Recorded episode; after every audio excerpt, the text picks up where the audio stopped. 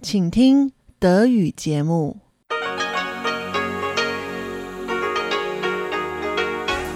Hier ist Radio Taiwan International. Zum 30-minütigen deutschsprachigen Programm von Radio Taiwan International begrüßt sie Eva Trindl. Folgendes haben wir heute am Freitag, dem 8. September 2023 im Programm. Zuerst die Nachrichten des Tages, danach folgt der Hörerbriefkasten. Nun zuerst die Nachrichten.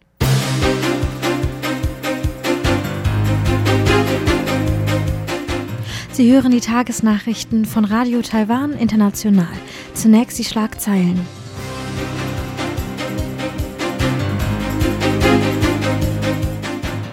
Präsidentin Tsai kehrt von Eswatini-Reise zurück.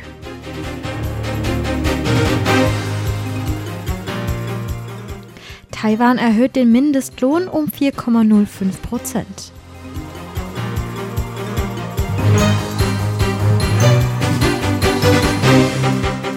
Innenministerium kündigt landesweite Katastrophenschutzübungen an.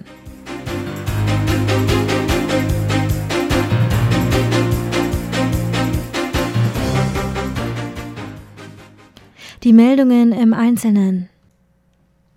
Präsidentin Tsai Ing-wen kehrte heute von ihrer viertägigen Reise nach Eswatini zurück. Nach ihrer Ankunft äußerte Präsidentin Tsai sich und erklärte, dass die Delegation während dieser Reise die beiden Ziele der Freundschaft zwischen den beiden Ländern und der Förderung nachhaltiger Zusammenarbeit mit Eswatini erfolgreich umgesetzt habe. Sie betonte, dass die Freundschaft zwischen Taiwan und Eswatini auf gegenseitiger Zusammenarbeit und Unterstützung basiere, sei es im Gesundheitswesen, in der Landwirtschaft, in der Jugendbildung, der beruflichen Ausbildung oder der Stärkung der Frauen. Die Präsidentin wies darauf hin, dass der Bürgermeister von Kaohsiung, Chen Jingmai, der die Delegation begleitete, ein Abkommen zur Partnerschaft zwischen Kaohsiung und der Hauptstadt von Eswatini Mbambane unterzeichnet habe. Dies werde nicht nur den Jugendlichen den Austausch ermöglichen, sondern es werde auch mehr Zusammenarbeit im Bereich der zweisprachigen Bildung und der Lehrerfortbildung geben. Tsai sagte, Taiwan sei aufrichtig und entschlossen, Freunde in der Welt zu gewinnen, trotz seines internationalen Dilemmas. Sie bedankte sich erneut bei Eswatini für seine langjährige Unterstützung der internationalen Teilnahme Taiwans. Eswatini ist eines von Taiwans 13 verbleibenden diplomatischen Verbündeten. Das Mindestlohnkomitee entschied heute, den Mindestlohn in Taiwan im Jahr 2024 von 26.400.000 Taiwan-Dollar auf 27.470 Taiwan-Dollar, umgerechnet von 770 Euro auf 800 Euro pro Monat zu erhöhen. Der Mindeststundenlohn soll von 176 Taiwan-Dollar, rund 5,13 Euro, auf 183 Taiwan-Dollar, rund 5,33 Euro erhöht werden. Dies ist bereits die achte jährliche Erhöhung in Folge. Die Erhöhung des monatlichen Mindestlohns entspricht einer Steigerung von 4,05 Prozent, knapp über den von einigen Gewerkschaften geforderten 4 Prozent, berichtete die taiwanische Tageszeitung Liberty Times. Das Komitee, bestehend aus Vertretern der Regierung, der Akademie, der Arbeitgeber und der Arbeitnehmer, sah sich widersprüchlichen Forderungen gegenüber. Gewerkschaften wiesen auf die hohe Inflation hin und forderten eine Anhebung auf einen Bereich zwischen 27.600 und 28.000 Taiwan-Dollar während Wirtschaftsorganisationen argumentierten, dass jede Erhöhung um mehr als drei Prozent aufgrund der schlechten Leistung des verarbeiteten Gewerbes nicht gerechtfertigt sei. Die neuen Lohnniveaus werden ab dem 1. Januar 2024 in Kraft treten, nachdem das Kabinett die Empfehlung des Komitees genehmigt hat, was größtenteils eine Formalität ist. Diese Entscheidung bedeutet, dass der Mindestlohn jedes Jahr seit dem Amtsantritt von Präsidentin Tsai Ing-wen 2016 gestiegen ist. Das Innenministerium hat angekündigt, am 21. September eine Reihe von landesweiten Übungen zur Erdbeben- und Katastrophenvorsorge durchzuführen. Die Übungen sollen sicherstellen, dass sowohl die Zentral- als auch die Lokalregierungen sowie die Gesellschaft insgesamt auf Katastrophen vorbereitet sind, erklärte Innenminister Ling Yo-chang heute während einer Pressekonferenz. Die diesjährigen Übungen werden teilweise über 1000 Katastrophenschutzkräfte umfassen. Eine Übung soll die Auswirkungen eines Erdbebens der Stärke 6,9 im Nordwesten Taiwan simulieren, bei dem mehrere Gebäude einstürzen. Am Tag der Übungen wird das zentrale Wetteramt zunächst eine landesweite Warnung herausgeben und die Öffentlichkeit zur Teilnahme an der Erdbebenvorbereitung auffordern. Später am Tag ist eine simulierte Tsunami-Warnung für Küstenbewohner geplant. Alle Fernsehprogramme werden für zwei Minuten auf Notfallnachrichten umgeschaltet. Lin kündigte auch an, dass die mobile App der Regierung für Brand- und Katastrophenschutz Xiaofang Fang Zhao Yi Dian Tong nun auch offline genutzt werden kann. Die App bietet basierend auf dem Standort des Benutzers Echtzeitwarnungen vor Regenstürmen, Taifunen, Erdbeben und Erdrutschen. Die App ist in mehreren Sprachen verfügbar, unter anderem auch in Deutsch. Die Regierung plant zudem, die Katastrophenschutzkapazitäten durch Zusammenarbeit mit privaten Organisationen und Wohltätigkeitsorganisationen wie der Zhuzi Foundation, dem Taiwan Association of Disaster Prevention Industry und der Forward Alliance auszubauen. Die Zeitschrift Time hat gestern die Liste der 100 einflussreichsten Persönlichkeiten im Bereich künstliche Intelligenz KI veröffentlicht. Unter anderem wird auf dieser Liste Taiwans Digitalministerin Audrey Tang gewürdigt, sowie Jensen Huang, CEO von Nvidia, Kai-Fu Lee, Gründer von Innovation Works und der taiwanisch-amerikanische Bundesabgeordnete Ted Liu. Die Liste ist in vier Hauptkategorien unterteilt: Führungskräfte, Innovatoren, Gestalter und Denker. Audrey Tang wurde in der Kategorie Gestalter aufgeführt.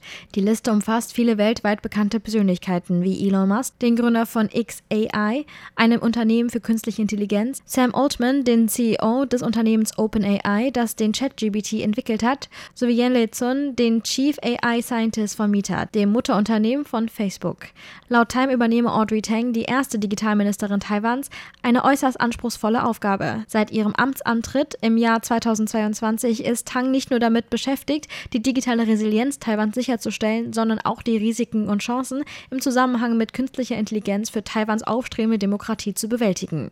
Der Bericht hebt hervor, dass obwohl viele politische Führungskräfte auf der ganzen Welt daran arbeiten, die Demokratie vor der dunklen Seite der künstlichen Intelligenz zu schützen, Audrey Tang erkundet, wie KI eingesetzt werden kann, um die Demokratie zu stärken, insbesondere im Bereich der KI-Regulierung. Früher in diesem Jahr arbeitete sie gemeinsam mit der internationalen Nichtregierungsorganisation Collective Intelligence Project an einer Online-Plattform, die es Bürgern ermöglicht, eine breite Palette von Themen zu diskutieren, darunter die Anwendung von künstlicher Intelligenz, Ethik, Regulierung und Auswirkungen. Solche Kooperationsprojekte sollen die deliberative Demokratie erweitern, erklärte Tang. So soll die Entwicklung von KI demokratischer und inklusiver gestaltet werden. Der nationale Postdienst Zhonghua Post wird vorerst keine Pakettransite von China nach Südkorea durchführen. Das gab der Postdienst heute bekannt. Diese Entscheidung erfolgt trotz der jüngsten Vereinbarung mit Südkorea, die Transite wieder aufzunehmen. Zhonghua Post erklärt immer noch Bedenken hinsichtlich betrügerischer Pakete aus China zu haben. Im Juli wurde ein aus China nach Südkorea verschicktes Paket über Taiwan als giftig verdächtigt. Südkorea hat daraufhin aufgehört, Pakettransite aus Taiwan anzunehmen. Wang Wanju, Direktor des Departments für Postgeschäfte und Betrieb bei Zhonghua Post, sagt, dass Korea Post, der nationale Postdienst Südkoreas, keine weiteren Informationen oder Updates bereitgestellt habe, was den endgültigen Ausgang der Untersuchungen unklar lasse. Wang erklärte, dass Zhonghua Post die Verschärfung der Kontrollmaßnahmen für Pakettransite festgelegt habe. So sollen Sendungen nur von zertifizierten Logistikdienstleistern angenommen werden. Zudem soll auch eine strengere Überprüfung von verdächtigen Gegenständen wie festen Parfüms und Essenzen sowie von Gegenständen, die oft falsch deklariert werden, wie Lippenstift und Wattepads, geben. Diese Mechanismen sollen verhindern, dass falsche Angaben unentdeckt bleiben. Kommen wir zur Börse. Der TAIEX ist heute um 43,12 Punkte gefallen, lag also bei 0,26 Prozent im Minus. Damit lag der Abschlusskurs bei 16.576,02 Punkten. Das Handelsvolumen an diesem Freitag betrug 227,36 Milliarden Taiwan-Dollar, umgerechnet etwa 7,09 Milliarden US-Dollar.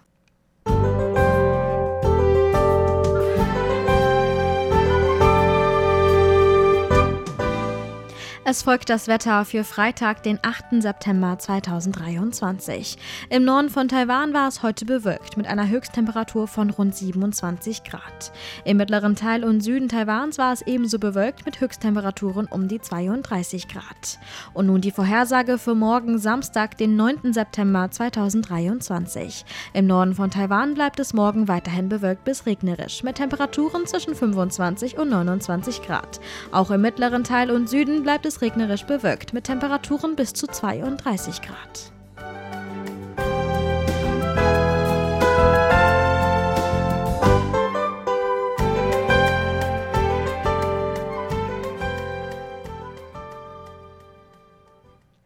Das waren die Nachrichten des heutigen Tages. Weiter geht es nun mit dem Programm für Freitag, den 8. September 2023.